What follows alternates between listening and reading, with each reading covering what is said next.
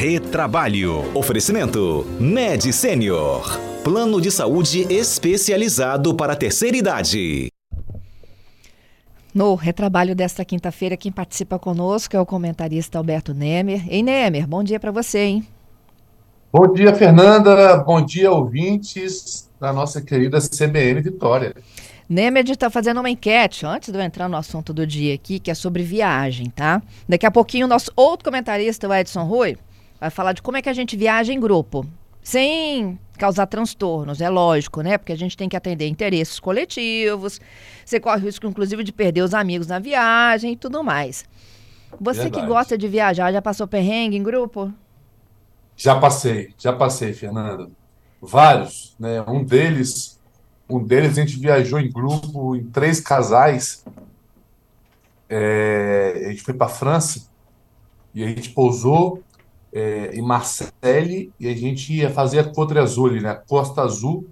E no caminho tem um lugar que chama Calanque de Cassis. Diz que é, dizem não, é um lugar maravilhoso. A gente parou, estava numa van, numa van parando para estacionar, turista, né? Olhando tudo, tirando foto a gente, ou seja, eu tinha acabado de pousar, a gente, o grupo, pegamos a van e fomos para essa cidade para depois seguir para Nice. Ou seja, tinha duas, três horas de França só. Fomos lá, tiramos foto, lugar maravilhoso mesmo, lindo. Só que quando eu volto na van, todas as malas furtadas. Puxa vida! Tudo, tudo. E aí quem teve a ideia de parar, perdeu os amigos. Cara, foi assim, foi triste, porque a gente tinha acabado de chegar, passaporte, dinheiro, mochila, roupa, foi um caos. Mas depois a, a viagem ficou bacana, a gente falou, ó, ou a gente esquece isso, né? Ou vamos curtir. Mas esse, essa questão aí de viagem de amigos, com amigos, realmente é um teste de amizade, tá, Fernando? Eu conheço é. pessoas que eram melhores amigos, viajaram nunca mais se falaram. Poxa vida. Então, o Edson daqui a pouquinho vai dizer como é que a gente faz para não acontecer isso, tá? Edinho é um craque. Vou ficar atento para ouvi-lo. Olha só, tem um estudo de Harvard que a nossa equipe separou aqui dos empregos solitários, os empregos que mais causam infelicidade. São esses, viu, em que as pessoas trabalham sozinhas. Segundo os pesquisadores, os relatos é de que essas horas trabalhadas elas parecem muito mais longas, porque elas não têm nenhum tipo de interação social. E isso afeta negativamente a saúde do trabalhador, especialmente quando envolvem rotações, turnos noturnos, aí a situação complica mais. Vamos falar um pouquinho sobre isso, né, Emer?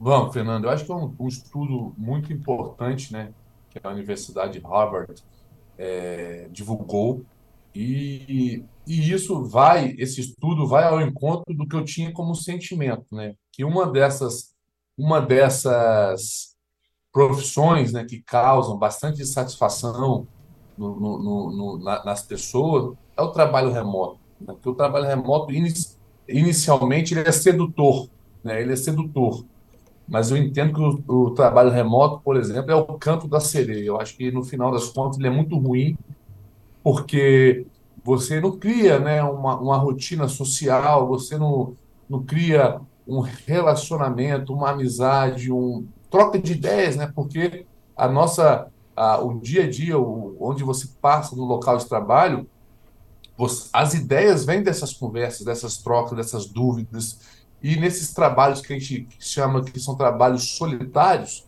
são trabalhos realmente que podem sim, como diz o estudo, causar essa infelicidade. Por exemplo, é, os entregadores, né, que são pessoas que trabalham sempre sozinhos, sempre no estresse, porque é trânsito, é, ele quer ir rápido para poder entregar rápido, para poder ter outro serviço. Então, é uma, é uma, é uma, uma constância de estresse.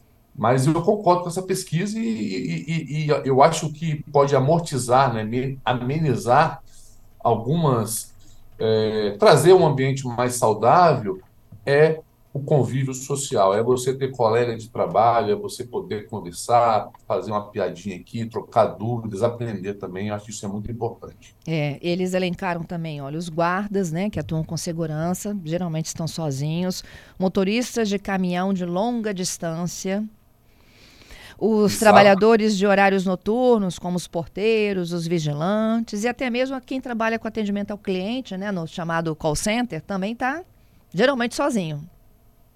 Sem dúvida. E, e, esse do call center é curioso, né, porque é o dia inteiro resolvendo o problema dos outros, né? Então, é um estresse, né, que a pessoa normalmente liga já de forma impaciente, né, para esses call centers.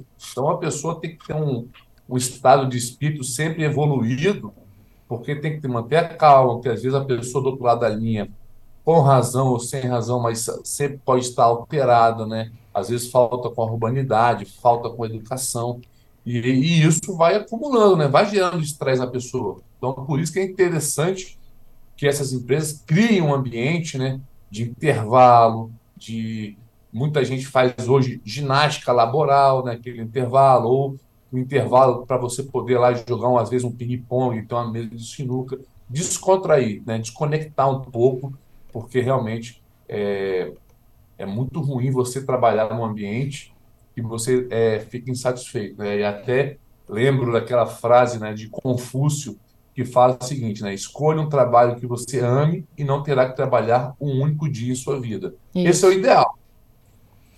Pois é, é, você falou, né, de colocar, por exemplo, uma mesa de sinuca, né, para poder quebrar um pouco o gelo. É, as empresas têm que ter esse olhar, né, para os solitários e de olhar diferenciado. Sem dúvida. Por quê? Porque a empresa, além de tem que promover o bem-estar social em um ambiente de trabalho, seja ele qual for, adequado, que não cause isso, se o empregado adoece, Fernanda, a depender, a empresa pode ser responsabilizada. Né? Então, ela, ela, ela tem que realmente é, sempre estar atenta a essa, a essa, ao ambiente de trabalho, tem que estar sempre perguntando aos seus funcionários como é que eles estão, como é que, como é que está o relacionamento, é, criar atividades, criar é, é, algum tipo de interação de um setor com o outro, ou pessoas do mesmo setor, mas eu acho que o convívio, a conexão é muito importante. É. Tem quem goste de trabalhar sozinho. Tem, tem. Tem quem goste.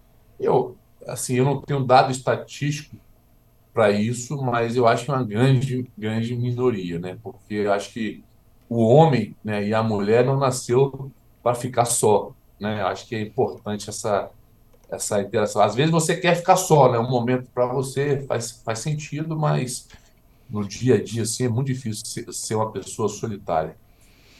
É isso. E, e, esses atendimentos psicológicos também dentro dos ambientes das empresas, eles ajudam muito a lidar com esta solidão no trabalho. Você não tem quem recorrer nem para pedir ajuda, né? Não há dúvida? Exa exatamente, exatamente. Então a gente e às vezes no ambiente de trabalho você faz grandes amizades, né? É, não é raro, pelo contrário, é comum você ver assim amigo de trabalho, sendo padrinho de casamento, sendo padrinho de filhos, porque é uma nova família que se cria, porque você passa ali mais tempo, às, às vezes, no trabalho que em casa, né? Então, você cria essa intimidade, e isso é muito bom, isso é importante, você ter, é, ter esse ambiente de trabalho que permita né, é, essa relação saudável. Por isso que as empresas têm por obrigação legal ter um ambiente de trabalho saudável e também quanto mais motivado, né, seus funcionários, mais felizes, a, tudo gira de forma melhor.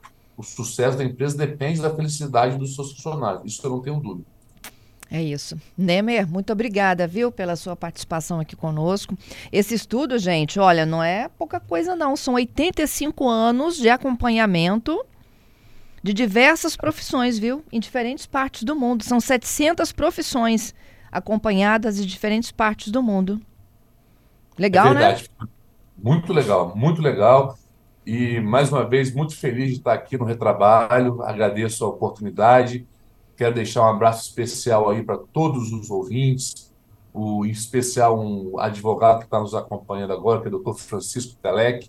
É, eu, eu fico impressionado, Fernando, como é a audiência do Retrabalho. Todo dia uma pessoa me manda mensagem, me aborda na rua, e isso é muito satisfatório para a gente. Fico muito feliz com essa repercussão que a gente pode ajudar a população capixaba nesses esclarecimentos. A gente também fica muito feliz, viu? Até a próxima quinta. Aproveite muito seu dia de amanhã. Obrigado. Um bom dia para todo mundo. Até.